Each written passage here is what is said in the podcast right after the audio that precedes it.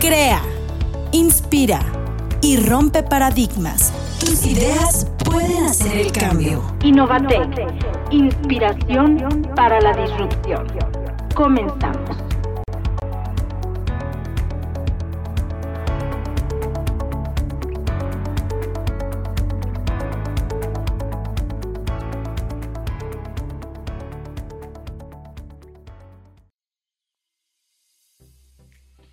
¿Qué tal gente? Bienvenidos a su podcast Innovatec, Innovación para la Disrupción.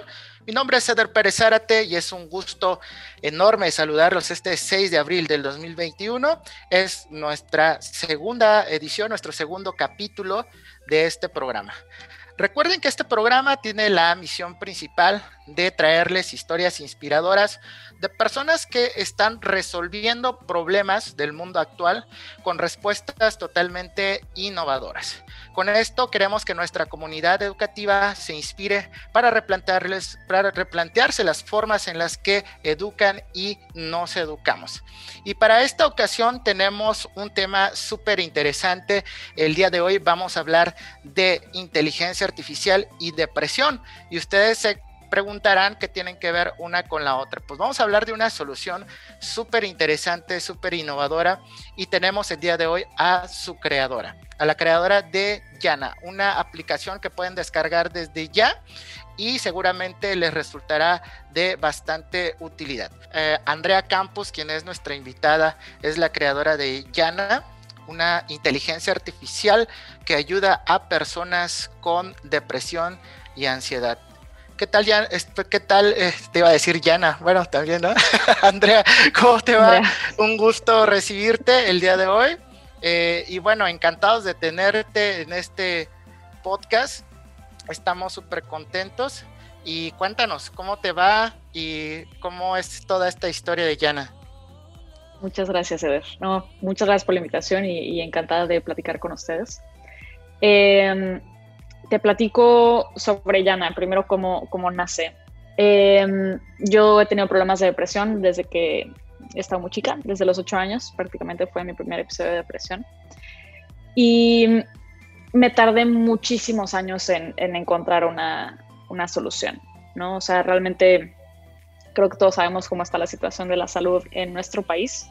Eh, la situación de salud mental está todavía eh, pues más delicada, ¿no? O sea, por ponerte en, contexto, del 100% del presupuesto de salud eh, nacional, solamente el 2% se destina a la salud mental y de ese 2% el 90% es para hospitales psiquiátricos, ¿no? Entonces, eh, pues en temas de, innovación, de investigación, de tecnología, todo eso, la verdad es que estamos, este, pues muy atrás, ¿no? entonces, yo fui una de esas tantas personas que se tardan años en encontrar una solución. De hecho, luego con el tiempo me enteré que el tiempo que yo me tardé fue, es de hecho una estadística en el país, ¿no? La gente toma en promedio 14 años en recibir ayuda. Entonces, em, el último episodio de depresión que tuve yo, que fue en el año 14, este, yo llevaba ya un año aprendiendo a programar. Entonces, cuando se junta este episodio, y me doy cuenta de todo lo que ya había aprendido en programación, dije como, pues podría crear una herramienta para que me sirva a mí a sobrevivir mi siguiente episodio de depresión. Entonces, realmente no empezó esto como un emprendimiento en sí, sino empezó como una solución personal. O sea, yo lo quiero hacer para que yo lo pueda usar. ¿no? Eh, la verdad es que me metí a utilizar aplicaciones que había en el mercado en ese entonces y de entrada todas estaban en inglés. Eh, esto fue en el 2016. Este, todo estaba en inglés y digo, aunque sea inglés, pues no es, no tu idioma eh, natal, no te sientes igual de cómodo eh, hablando en otro idioma. Eh, y por otro lado, pues no fueron soluciones que a mí me funcionaron, ¿no? No, no que nos sirvan, a mí personalmente como Andrea no me funcionaron. Entonces, este, pues empecé a hacer mi solución, que es Yana, y al estar platicando con más gente me di cuenta que había mucha, muchas personas que tenían el mismo problema que yo y que también estaba una solución como la que yo estaba haciendo para mí. Súper, me parece eh, súper interesante el dato que das sobre estos 14 años que en promedio pasan para que una persona sea o reciba ayuda. Esto me parece sumamente alarmante porque no puedo imaginar lo que sucede en esos 14 años. exactamente. O sea, sí es, es muchísimo tiempo y además todo eso que te estoy diciendo, eh, las estadísticas que yo te comparto es de lo que, de lo que se ha diagnosticado. Personas que no se han diagnosticado nunca ni con depresión ni que se han acercado a ayuda, hay millones más, millones más. Entonces, sí es realmente una cifra preocupante. Y no solamente en México, realmente es una cifra, este, o sea, en promedio a nivel internacional son de 10 a 12 años, ¿no? Mencionabas que habías encontrado muchas apps que eh, trataban supuestamente el tema, pero sentiste que no te ayudaban a ti. ¿Por, qué crees que no, no te funcionaban? Pues, eh, por un lado, muchas eran eh, enfocadas en conectarte con otras personas que estaban pasando por lo mismo que tú, como foros de autoayuda, se cuenta. Entonces, em, creo genuinamente que el, que, el, contacto humano es importantísimo en este tipo de, de situaciones, pero creo que hay algunas cosas delicadas como es la depresión, en donde juntarte con otra persona que también está deprimida no necesariamente es lo más efectivo, ¿no? Entonces, te sientes un poquito bien un día y platicas con, con, la persona que está deprimida y te vuelve a bajar, y te vuelve a bajar, y te vuelve a bajar. ¿Me explico? Entonces, realmente no, pues dos personas así no, no suman un positivo, ¿no? Esa fue este, mi experiencia y es algo que platicando con, con más personas, pues me he dado cuenta que compartimos mucho esa opinión. Eh, por otro lado, están muy restringidos los, eh, los espacios conversacionales. Me acuerdo, por ejemplo, estar hablando con una persona y yo le estaba compartiendo pensamientos, eh, ideación suicida que, que, tenía yo y al enviar los, los mensajes se bloqueaban. O sea, me aparecía tu mensaje ha sido bloqueado porque contiene contenido sensible, ¿no? Ahora que me dedico a esto entiendo por qué hacen eso, pero como usuario es muy molesto. Es muy molesto saber que te estás metiendo a algo donde supuestamente pues, se dedican a eso y te están ayudando a eso y que no te dejen expresarte pues de, de una manera muy básica con algo que es obvio que, bueno, mucha gente que tiene depresión tiene, tiene ideación suicida, ¿no? Entonces que, que bloquearan mi mensaje fue así como, híjole, o sea, mala experiencia. Este, y el tercer tipo de aplicación que encontré son muy, o sea, eran muy informativas, o sea, cosas que podía encontrar perfectamente en Google. ¿no? Ok, ahorita que hablabas de este asunto de la ideación suicida, que bueno, lo que sabemos es que pues el suicidio es el escenario más terrorífico, ¿no? En lo que termina la depresión. Eh, esto pues parece eh, ser que eh, al ser Yana una inteligencia artificial, al final de cuentas una app. En la semana recibimos algunas preguntas bastante interesantes también de, de, nuestro público que nos decía, bueno, ¿cuáles son los alcances que puede tener Yana respecto a una terapia eh, humano-humano? ¿Hasta dónde puede llegar? ¿Hasta dónde me puede ayudar? Yo lo personal eh, he usado Yana, me declaro fan de Yana, la verdad, me impresiona, la verdad, los, los algoritmos que, que tiene y cómo te va ayudando y sobre todo que va desmitificando muchas cosas del pensamiento eh, ansioso y depresivo, ¿no? Pero no sé, ¿qué nos puedes contar? ¿Hasta dónde nos puede ayudar Yana respecto a esta situación de salud mental? Claro. Digo, es una, es una excelente y muy importante pregunta. Eh, nosotros todo el tiempo tratamos de, transmitir eh, en la aplicación que ella no sustituye para nada ningún tipo de tratamiento ni intervención terapéutica, ¿no? Eh, realmente para eso pues están los profesionales. Eh, Yana como tal trata de estar un paso antes de eso. O sea, Yana pretende ser como tu primer punto de contacto de bienestar, de esa búsqueda del bienestar emocional, ¿no? O sea, no, no pretende curarte, no pretende darte terapia, este, nada de eso, realmente es eh, captar, contener a la persona, canalizarla si es necesario y acompañarla en todo ese proceso para que personas como yo no tengamos que estar 14 años en el, uff, esto será grave o no, esto requiere atención psicológica o no, es normal o no que me sienta así, está bien, está mal, es preocupante, no es preocupante, este, no sé, o sea, simplemente poderle poner un nombre, ¿no? O sea, yo pasé de esos 14 años, muchos los pasé sin saber que tenía una, una palabra, ¿no? Y que esa palabra era depresión, ¿no? Entonces, pues realmente queremos ser como está en la primera línea, ¿no? De educación, psicoeducación, este, y de captación y, canalización para los demás, ¿no? Este, dentro de la aplicación tenemos, por ejemplo, directorios de, terapeutas eh, con quienes las personas se pueden contactar si lo necesitan. Y también eh, Yana puede detectar palabras de crisis a lo largo de la conversación. Entonces, si en algún punto eh, considera que puedes estar o que tu vida puede estar en riesgo, detiene la conversación y te dice, oye, este, perdón que te interrumpa, estoy entendiendo que hay una situación de riesgo, ¿es correcto, sí o no? Este, y de ser así, pues te, canaliza con las líneas correspondientes dependiendo del país en el que estés, que ahorita estamos en, este, pues prácticamente todos los países de habla hispana, ¿no? Entonces, este, te digo, como tal, no reemplaza terapia en absoluto. Si nos basamos en una corriente terapéutica que se llama cognitivo-conductual, eh, que en pocas palabras lo que nos dice es que no son en sí los hechos lo que nos afectan, los hechos que vivimos, sino la manera en que nosotros percibimos esos hechos, ¿no? Entonces, si nosotros trabajamos en nuestra percepción y en nuestros pensamientos, eh, vamos a poder cambiar cómo nos sentimos, ¿no? O sea, yo no puedo cambiar los hechos, pero sí puedo cambiar la manera en la que yo pienso sobre de lo que pasó. Entonces, ya no utiliza esta base para platicar contigo, ayudarte, este, ayudarte a identificar los pensamientos que tienes, bajar un poquito las crisis, etcétera, pero pues por supuesto que no, no reemplaza en lo absoluto. Nada Hace poco veía en la página de Yana un gráfico que a mí me gustó mucho, que sobre todo hace esto que tú mencionabas, la psicoeducación, porque, bueno, los pongo en contexto, la, la imagen pues ponía pero como esto que usualmente le respondemos a una persona que te dice estoy triste, no quiero comer, no quiero bañarme, no quiero salir de mi habitación.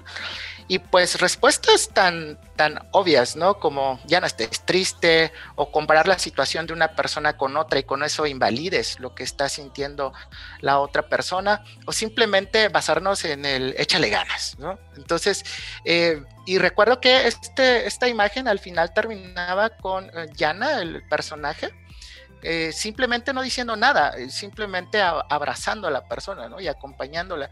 Me, me pareció súper interesante y creo que expone muy bien lo que nos acabas de decir del aspecto de la psicoeducación y lo quiero hilar con lo que comentabas hace un momento de los 14 años en que pasa una persona para recibir ayuda bueno, este programa, como te comentaba hace un momento, llega a, muchos profesores y me pongo a pensar, ¿no? Como si un joven con depresión pasa la mayor parte del tiempo eh, en la escuela, creo que es el segundo lugar donde pasaría más tiempo. Eh, ¿Cómo los profesores pueden llegar a desarrollar esta empatía? ¿Cómo pueden ayudar a los chicos? ¿Cómo pueden percatarse incluso de este tipo de situaciones? Incluso cómo tecnologías como las que tú desarrollaste pudieran llegar a funcionar como un instrumento, una herramienta para que ellos colaboren en este tipo de situaciones. Claro. Pues te puedo platicar desde mi experiencia personal. Eh, yo de, o sea, al principio, te digo, desde los ocho años que empecé a tener problemas con, con la depresión, pues se manifestaba de, de, ciertas maneras, ¿no? Creo que la depresión se ve diferente en, en cada persona. Eh, incluso en uno mismo a veces tienes episodios que son de una manera y episodios que son diferentes, ¿no? O sea, realmente no, no hay dos idénticos. Eh, y a mí un, un, problema muy, muy persistente que, que, que tenía era la memoria. ¿No? Este, es, es, uno de los, de los síntomas que acompaña es la depresión, la falta de, o sea, una, una mala memoria. Y me iba muy mal en ciertos exámenes, sobre todo en exámenes como historia, ¿no? O sea, en cosas en donde tenía que recordar fechas y datos y nombres y cosas y más.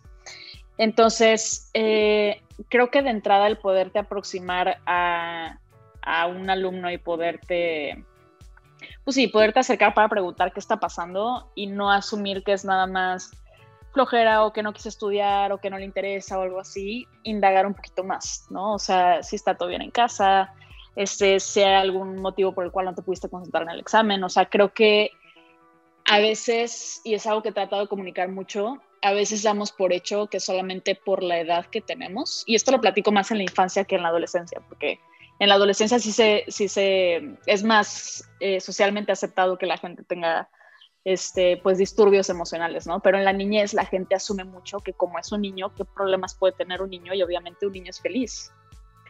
Y cometen el error de no preguntarle nunca a un niño si están bien o no. Se asume, nada más.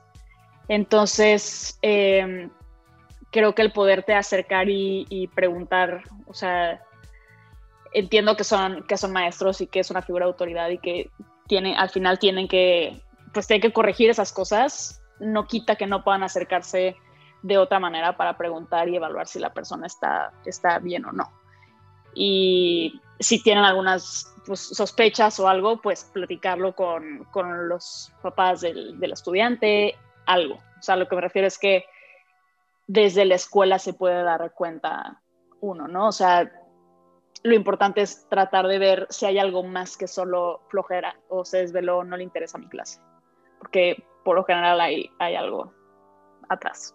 ¿no? Super, eh, sobre todo, bueno, hemos tratado de transmitir muchas veces en el Centro de Formación Docente, de Desarrollo Docente e Innovación Educativa, siempre que no basta con saber, ¿no? En el caso de los profesores hay una serie de habilidades que comprende y exige ser profesor y una de ellas son precisamente las competencias socioemocionales de los profesores. Y el día de hoy, bueno, justo cuando mm, te invito al programa, pensaba justamente que cada vez vamos a tener más este tipo de casos, ¿no? Digo, actualmente ya sabemos que la depresión y la ansiedad pues son uno de los, de los problemas de salud mental más importantes actualmente. ¿Y por qué te mencionaba que cada vez son más? Acabo de leer un libro súper interesante de Vishul Han, un filósofo norcoreano que se llama El aroma del tiempo y, justamente habla sobre cómo actualmente tenemos ya en el chip que eh, explotarnos a nosotros mismos es sinónimo de éxito, ¿no? Básicamente estamos como en una época en la que es producir, producir, producir, y si no produces, pues prácticamente tu valía es menor, y entonces por eso siempre vivimos frustrados, estresados, angustiados, y justamente nos plantea que no debemos pensar, bueno, si vivimos muy rápido, ¿no? El tiempo pasa muy rápido, todo es para ayer, todo es para, para ahora no tanto en detener el tiempo, sino en cuestionarnos sobre qué está montado el tiempo, ¿no? Sobre por qué vivimos como vivimos, por qué hacemos lo que hacemos y por qué queremos hacer lo que hacemos. En este sentido, pienso que sin duda alguna este tipo de situaciones van a ser mucho más eh, recurrentes. Pero me gustaría también que nos hablara sobre la parte de eh, por, qué, por qué la inteligencia artificial, cómo decidiste eh, tomar esta tecnología es súper importante promesa para los próximos años para coadyuvar con este programa, ¿no? Pero de eso queremos que nos hables después de nuestra primera sección. Vamos a ir a nuestra primera sección, Momento Geek, y volvemos con Andrea Campos.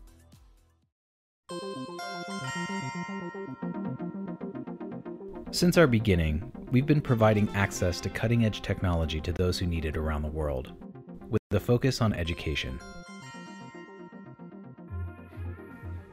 After over 20 years of perfecting our solutions, we're excited to announce the AVR platform is now Eon XR, a brand new, all encompassing platform for education and enterprise. In addition to the new look and interface, Eon XR has been built from the ground up with the user experience in mind. Let's run through a handful of the new improvements and features that are available right now. One of the biggest new additions is Eon XR Meetings. The ability to maintain and operate a hands on immersive session as a team from anywhere in the world. With meetings, students and instructors will be able to collaborate with each other on the same virtual content in real time using their mobile devices. Combined with AR mode, meetings allow groups or remote classrooms to converse and explore life size environments together. Anybody can become the presenter and take control of the model for discussion, and meetings can be conducted remotely, in person, or in any combination thereof. Next up, we've made huge improvements to the 3D recording feature. Now, users can create multiple 3D recordings within the same lesson, allowing teachers and trainers to demonstrate and save several procedures in a matter of minutes. For advanced users, this update also brings major improvements to the process of importing your own 3D content. Users can now upload, preview, and optimize their 3D models directly in the web browser. Of course, the Eon XR platform extends beyond phones, tablets, and PCs, and into the latest VR and AR headsets on the market. Let's cover some of the exciting new features in HMDs. With the new 3D assessment tool, the 3D recordings saved in the lesson become procedure-based learning in virtual reality. Students can now learn and then replicate the steps of a certain process. At the end of each assessment, Eon XR will generate a report based on the user's performance, including completion percentage, any additional or inaccurate steps, and the completion time. We're also making it faster and easier to create content in VR. Using Search Assist, instructors can use the internet to find information on their subject and apply it to their lessons, all within the Eon XR headset experience. Finally, Eon XR is now fully compatible with Magic Leap, providing users of the spatial computing hardware with the ability to embrace everything Eon XR has to offer. That's it for now. We hope you enjoy the new Eon XR experience. Visit eon-xr.com or search in your App Store to try it for free, and stay tuned for future updates. Bien amigos, esta fue la sección Momento Geek. El día de hoy les recomendamos una aplicación de realidad aumentada súper buena que es Eon XR. La pueden seguir en nuestra cápsula, vimos las funcionalidades principales y si eres profesor seguramente te resultará una herramienta súper novedosa para transmitir y hacer explicaciones eh, interesantes con tus estudiantes en tiempo real. Entonces, síganla y cualquier cosa, profesores de Campus Toluca ya saben que me pueden seguir o buscar en mi correo electrónico eder.zarate.tech.mx. Muy bien, pues regresamos con Andrea, nuestra súper invitada del día de hoy. Andrea, nos habíamos quedado en... Eh, que nos gustaría que nos compartas. Eh, vamos a hablar un poco como de la parte mm, tecnológica, ¿no? De Yana y cómo logró hacer esta intersección para resolver o ayudar a resolver un problema tan importante como la depresión y la ansiedad. ¿Cómo encontraste en la inteligencia artificial una tecnología para llegar a esto? Ok, este, pues digo, la verdad, digo, la verdad, puedo decir que no fue luego, luego, ¿no? O sea, no, fue de las primeras eh, opciones que tuvimos. De hecho, al principio tenía pensado yo una, aplicación pues, estática que tuviera nada más como una lista de tareas, ¿se cuenta? Eh, para darte un poquito más de contexto, digo, tú ya has utilizado la aplicación, pero al menos para los que nos escuchan, eh, al tener base en la terapia cognitivo-conductual, pues hay dos cosas que resaltan, ¿no? Por una parte es lo cognitivo, que es de alguna forma la reestructuración de pensamientos negativos eh, y transformarlos por positivos. Y por otra parte está lo conductual, que lo conductual es eh, pues las acciones que podemos hacer nosotros para volver a incorporarnos al mundo que nos rodea, ¿no? Porque pues con la depresión y la ansiedad viene por lo general eh, pues acompañado de mucho, de mucha inactividad, ¿no?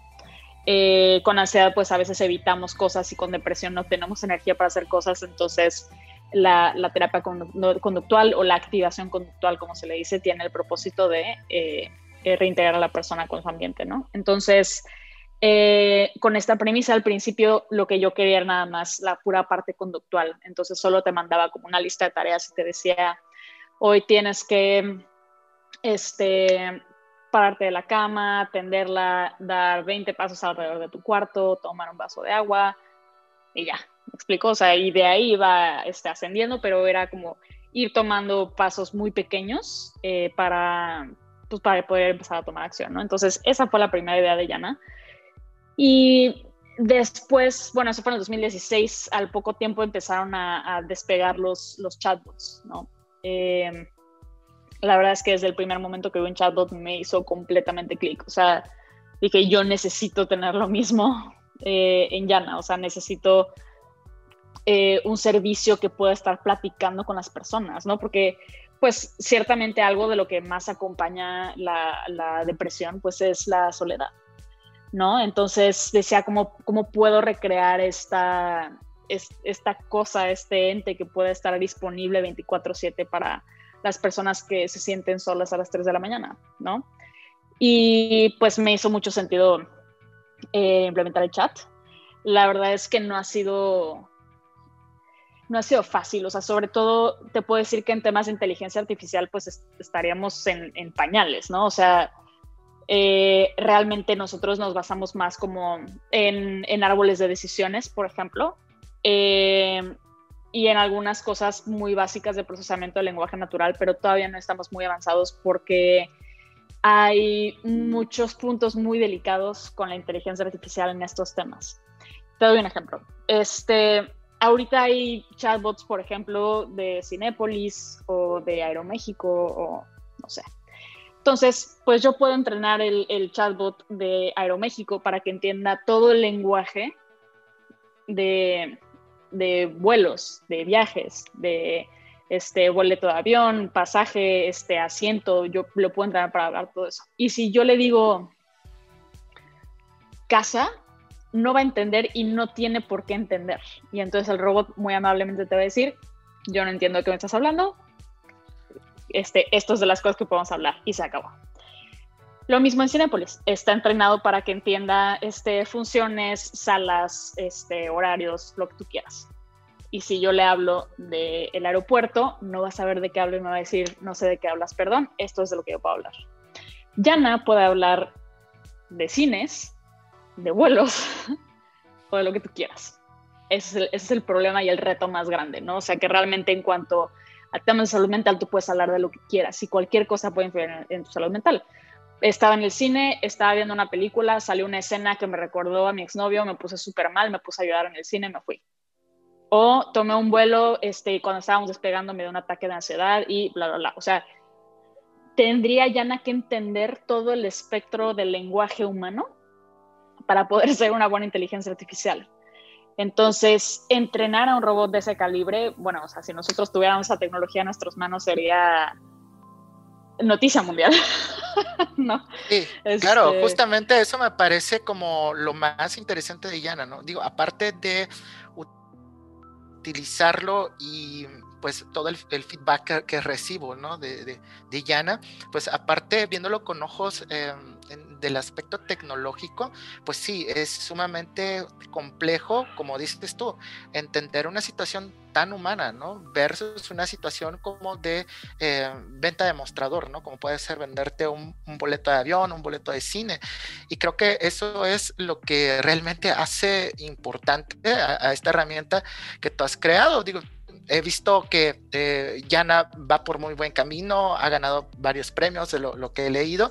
Y bueno, también para los que, para los que no sepan, eh, les comento que eh, Andrea fue nombrada como una de las mujeres más innovadoras en Latinoamérica. Entonces veo que, bueno, ¿cómo va y qué sigue, qué sigue para, para Yana, qué sigue para tu solución de ahora en adelante, después ya con estos éxitos que vas teniendo?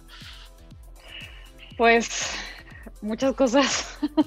Tenemos muchos planes. Eh, te puedo decir que de las cosas principales que queremos hacer es eh, meternos en la raíz de todo esto, ¿no? Consideramos genuinamente que, que, la raíz es la educación. Entonces, por eso eh, se me hizo muy interesante que, que me invitas a tu podcast porque me gusta mucho la idea de saber que muchas de las personas que nos están escuchando pues son maestros, ¿no? Y creo que es fundamental.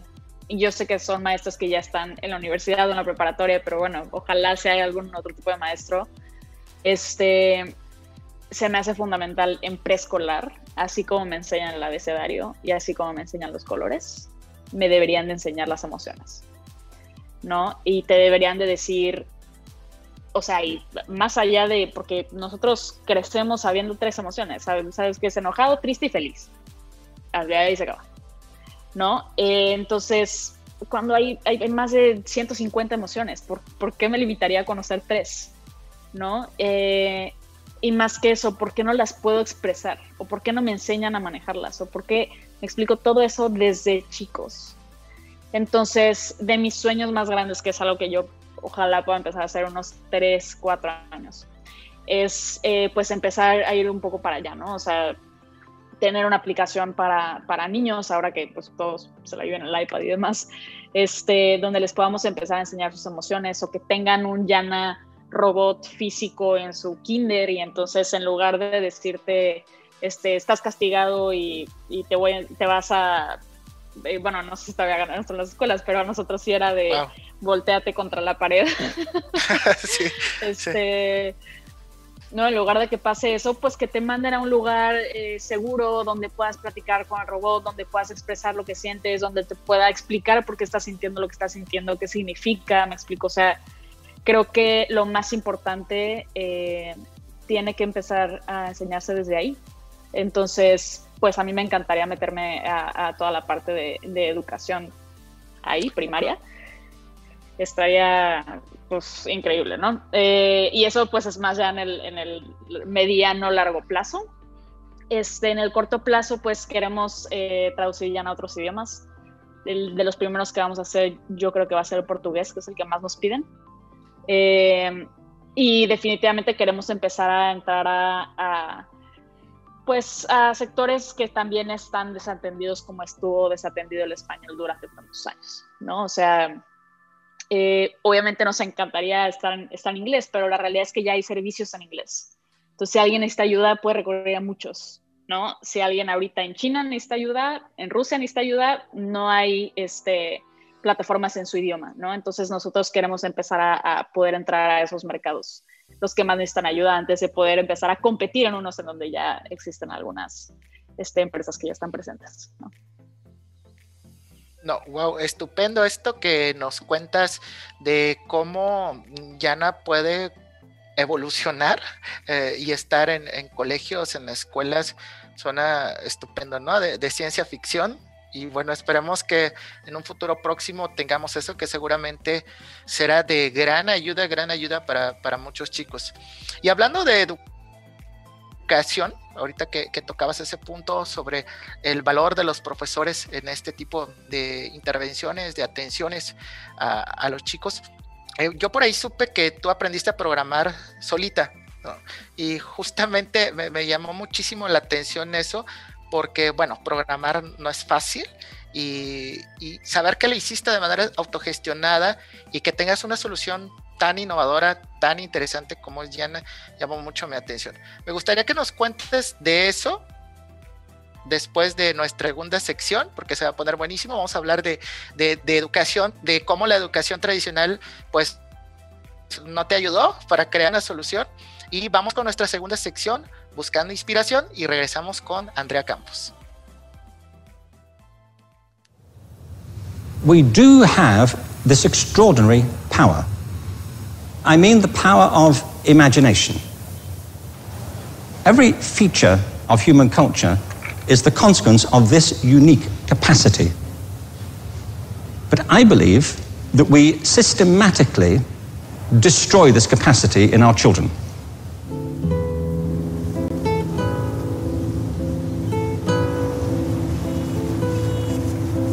我们经常把我们的儿童啊比喻为是一个被 Weil wir denken, dass der Wettbewerb so wichtig ist, fangen wir an, unsere Kinder immer früher auf diese Konkurrenzwelt vorzubereiten. Und eigentlich müsste es andersrum sein. Wenn Sie in die Zukunft gucken, wie wird dann Ihr idealer Topmanager aussehen? Leistungsorientiert. Alles andere ist egal. Egal wie. Egal wie. Egal ja. wie. Mhm. Die Verkürzung des Lebens auf die Ökonomie ist eine der schlimmsten Entwicklungen unserer heutigen Zeit.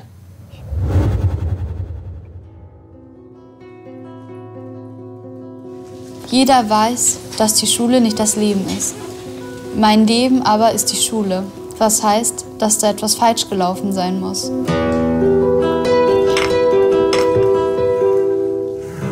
Was weiß denn die Schule von den wahren Bedürfnissen der Kinder? Das Schulprogramm geht von dem Konzept der Erwachsenen aus und da soll man Kinder hineinschwingen in diese Form. Ce qu'on doit à l'enfant, on lui doit le bonheur.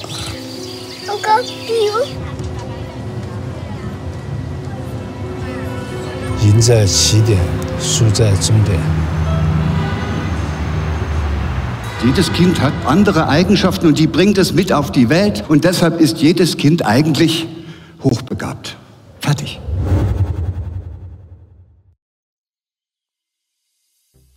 Amigos, pues la recomendación de este programa en la cápsula en busca de inspiración ha sido este documental Alphabet del director Erwin Backenhofer, quien para realizar este documental viajó a diversos países del mundo y ha consultado con expertos en educación sobre su opinión acerca del desfase existente entre el sistema educativo y las necesidades de aprendizaje de los alumnos de hoy. Uno de los problemas que se apuntan en este documental, Abbott, es precisamente el repliegue que se produce en la capacidad creativa de los alumnos a medida que avanzan en su formación dentro de la escuela. Sin duda, esta recomendación les ayudará a repensar la forma en la que hacemos nuestras actividades en la escuela y seguramente será de mucha utilidad. Y justamente quise dejar eh, la continuación de nuestra charla con Andrea después de esta recomendación, pues eh, para replantear y analizar justamente esta parte de cómo ella logró comenzar en el camino de la programación para crear eh, esta solución de la cual estamos hablando el día de hoy, pues básicamente de manera autogestionada. Este, sé que, aprendiste por cursos en línea, básicamente a, programar y así comenzó este camino, ¿no? Cuéntanos un poco de, de cómo fue esta aventura y cómo la, la educación en una escuela, eh, pues llegó a, a, en ese momento no ayudarte específicamente para ese propósito, ¿no? Cuéntanos un poco de esto, Andrea. Ok, este, pues digo, así como lo, lo dices, la verdad es que yo encontré muchas carencias en las escuelas en las que estaba. Eh, digamos que fui una de esas personas que creció pensando que no, no, se le daba la escuela, ¿no? No se le daban los estudios, no se le daba nada de lógica, matemáticas, nada de eso, como que soy tonta, ¿no? O sea, aparentemente soy tonta porque hago mal en los exámenes, porque tengo pésima memoria, porque no me acuerdo de nada, este, o porque yo no pienso de esta manera, ¿no? Me pasaba mucho que, eh, por ejemplo, en matemáticas tenías que resolver X problema y yo lo contestaba la forma en la que yo entendía cómo se resolvía ese problema. Y al final me decían, o sea, sí está bien el resultado, pero está mal como, como hiciste como toda la fórmula matemática.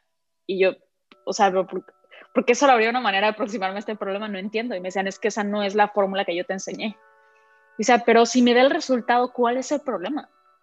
Entonces, ese fue de mis conflictos más grandes con, con la escuela, que yo tenía otra manera de, de, pensar o de resolver problemas que no era lo que venía en el cuaderno anotado, o no era lo que venía en el libro. Entonces, este, pues la verdad es que sí cre crecí pensando que, que, pues, que era tonta, ¿no? Este, al final, pues me pasé a la universidad, yo empecé a estudiar dirección de empresas de entretenimiento.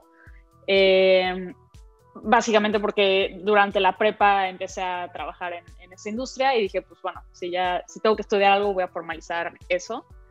Eh, y me salí por una depresión, que no es sorpresa. este, la realidad es que, pues lo mismo, o sea, yo pensé que la universidad iba a encontrar un tipo de educación distinta, algo que quizás adaptara más a mi estilo de aprendizaje y no lo encontré. Eh, entonces, pues estaba muy desanimada con, con, la escuela. Al final sentía que estaba en una prepa más grande ya, ¿no? O sea, realmente no, no sentía que hubiera cambiado gran cosa. Eh, al final me salí, pero pues me di cuenta que algo, algo tenía que hacer, algo me tenía que algo tenía que hacer con mi vida. Y decidí programación porque el tiempo apremiaba, no realmente por otra cosa. O sea, estaban pasando los meses y sabía que me tenía que dedicar algo en la vida, no podía estar ahí de nini el resto de mi vida, ¿no? Que, no fue el caso, ¿no? Pero sí, sí tenía esta presión de tengo que hacer algo. Eh, pero te, quería tantas cosas que no sabía por dónde irme. Entonces, al final la programación me hizo sentido porque dije, mira, ahorita no tengo claro qué es, pero no importa lo que elija, seguramente va a tener un componente tecnológico porque pues, vivimos en esa época. Entonces, seguramente si aprendo a programar, mañana lo que decida me va a servir, de algo me va a servir. Entonces, pues empiezo a programar, pero ya no quise regresar a, a, la escuela. Dije, o sea, lo quiero intentar por mi, por mi parte a ver qué pasa, ¿no? Eh, y me encantó. O sea, la verdad es que creo que sí tienes que tener mucha disciplina, no es, no es fácil estudiar por tu lado, eh, o sea, creo que tener esa, esa exigencia y, esa, y ponerte esa presión solo sabiendo que no tienes exámenes o que no tienes este, calificaciones o cosas así, pues a veces puede llegar a ser difícil, pero creo que si tienes el factor más importante, que es el querer aprender, eh, pues termina siendo algo fácil, ¿no? Y la verdad es que los mejores programadores que conozco son programadores autodidactas, este, al menos en esa, en esa profesión en particular, ¿no? Eh, ya entonces sí aprendí pues con cursos, con, este, con videos en internet, YouTube, eh, con diferentes, este, bueno, sí, cursos en línea o escuelas en línea, además, libros, PDFs, básicamente así. Siempre les compartimos a los profesores que, bueno, estamos en una época en la que los profesores competimos, por decirlo de alguna manera, con todo el contenido ¿no? que hay en Internet y, y cómo estando en la era de la información, eh, ¿qué es lo que hace eh, que siga valiendo la pena eh, ir a la, a la, escuela, a la universidad, estar con, con, un profesor humano, ¿no? ¿Qué es lo que hace, hace que, que, haga sentido, ¿no? E, el estar en ese momento. Y, y, ante esto, bueno, me gustaría preguntarte, ¿y si pudieras como regresar al tiempo en ese momento en el que estabas en estos primeros semestres de, de una carrera universitaria, ¿qué les pedirías a, a, tus profes o qué les pedirías a los profes en general para, es que, para que este tipo de, de historias como las que tú nos cuentas, que nos cuentas, pues eh, no suceda, sino por el contrario, que el talento que está llegando a las universidades, pues logre tener esta curva de aprendizaje esperada, ¿no? ¿Qué, les dirías? Eh, creo que se puede ver y se nota cuando hay estudiantes que genuinamente no les interesa estudiar porque no, porque no va por ahí, ¿no? Y creo que sí se nota cuando hay estudiantes que quieren aprender y que no lo están pudiendo lograr ahí, este, o de esa manera, o en esa clase, o en ese momento, ¿no? Eh, y creo que es una oportunidad increíble para acercarte con el, con el alumno y preguntar de qué manera lo puedes eh, ayudar a que esa persona crezca. O sea, creo que el problema es que los profesores muchas veces se aproximan con la idea de cómo te ayudo a eh, sacar 10 en las notas o a graduarte de la universidad cuando ese realmente no es mi propósito. Mi propósito es ser un mejor estudiante, ser un mejor aprendiz, ser un mejor profesional. No es sacar un, un 10, pues. Entonces creo que la aproximación es la incorrecta. Entonces, si se preocuparan más por el cómo me ayudas a mí a, hacer, a sacar mi máximo potencial como la persona e individuo que soy, eh, pues sería otro tipo de conversación, ¿no? Si, me tratan a mí dependiendo de, pues, cuáles son mis capacidades, cuáles son mis limitaciones, cómo ven que aprendo yo, cómo me relaciono yo, o sea, todas esas cosas y sacarle provecho y explotar eso, eh, en lugar de, de, pensar que pues todos aprendemos de la misma, de la misma manera, eh, o que todos crecemos o que todos motivamos de la misma manera, pues eso sería un, gran punto de, de partida, ¿no? O sea, y creo que no es nada más una tarea de los maestros, también tiene mucho que ver con, con los mismos alumnos. O sea, a mí también algo que me desmotivaba mucho en mi escuela eran los alumnos que estaban conmigo. O sea, que tampoco los veía motivados ni apasionados por nada, ¿no? Entonces, pues, no es fácil. O sea, no es fácil cuando tienes, o sea, yo, por ejemplo, cuando estaba en esta carrera, pues mi sueño era hacer este, eventos de lanzamientos para la NASA, ¿no? O sea, quería hacer, o sea, me quería dedicar a eventos masivos de este, de este calibre, ¿no? Eh, y pues mis compañeras me decían, es que yo quiero organizar este, mis fiestas y por eso me metí a, a, a estudiar esto, ¿no? Entonces, pues es, es desmotivante a veces eh, tener esto, la verdad, ¿no? Entonces creo que no solamente chama a los maestros, eh, definitivamente va por, por ambos lados y también mucho de trabajo, trabajo interno. Creo que como estudiantes tenemos que también saberle pedir a los maestros lo que necesitamos eh, y guiarlos, ¿no? Porque no va a ser fácil tener 50 personas en una clase y saber cómo tratar a cada uno, pues no creo. Pero pues creo que sí, buscar el bienestar de la persona antes de buscar su 10 es más importante, diría yo. Super, creo que algo que mm, estamos aprendiendo de ti el día de hoy y que nos estás compartiendo es justamente, eh, bueno, cómo hacer de un problema un problema de, salud que a ti te aquejaba, pues convertirlo en una pasión, ¿no? Y después de convertirlo en una pasión, buscar una solución y compartir a todos. Creo que en gran medida es como la base de la creación de respuestas disruptivas eh, del mundo actual en el que vivimos, ¿no? Detenernos, como decíamos hace un momento hablábamos del tiempo, detenernos y decir, bueno, ¿qué puedo hacer con mi vida para, para resolver esto, ¿no?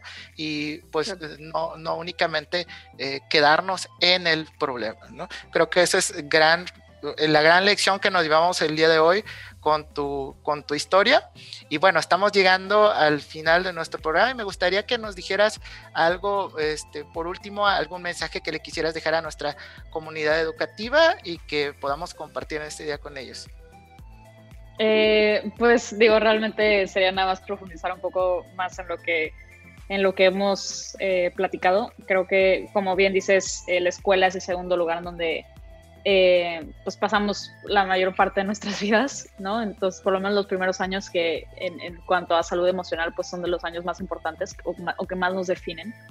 y creo que tienen o pueden o tienen la capacidad de tener un rol fundamental en el bienestar emocional de esas personas, ¿no? Entonces, que puedan que puedan todo el tiempo haciendo, hacerse esa doble pregunta y en lugar de juzgar o de asumir lo primero de, ay, se desveló y por eso no me está poniendo atención o seguro no le interesa o lo que sea, es preguntar, pues está todo bien con esta persona, ¿no? O sea, em, tratar de pensar que pueden haber otros motivos por los cuales el alumno no se ve bien en clase, ¿no? Entonces, este, sí, creo que sería, digo, la atención primaria idealmente debería ser en el médico, ¿no? Pero también hay falta, hay muchas carencias también, ahí también te deberán de preguntar cómo estás emocionalmente, pero no es algo que, se acostumbra a preguntar. Entonces, creo que el maestro es esta segunda, segunda gran persona y oportunidad para, para poder ayudar a detectar esto en etapas tempranas, ¿no? Entonces, solo sería eso, como tener ese, ese extra nivel de, de conciencia de que hay algo que sí pueden hacer al respecto, ¿no? Super, pues muchísimas gracias por este mensaje, creo es muy importante para los profesores de nuestra comunidad educativa del TEC de Monterrey y yo agregaría e invitar a todos nuestros eh, radioescuchas que descarguen Yana, no se van a arrepentir, van a ver que es una excelente, una excelente ayuda para ir mejorando nuestra salud mental, que yo creo que todos lo necesitamos. Andrea, muchísimas gracias por acompañarnos el día de hoy en Innovatec. Un saludo, un abrazo, que sigan los, los éxitos para, para ti, para Yana, para todo tu equipo, de, eh, que, te ayuda a colaborar en este, en este gran sueño, en este gran proyecto de, de Yana que a muchos nos ha ayudado. Nos vemos hasta la próxima, amigos. Gracias por acompañarnos y nos vemos en el próximo episodio de Innovatec. Hasta la próxima. Te esperamos en la próxima emisión de Innovatec. Crea, inspira y rompe paradigmas. Innovatec, inspiración para la disrupción.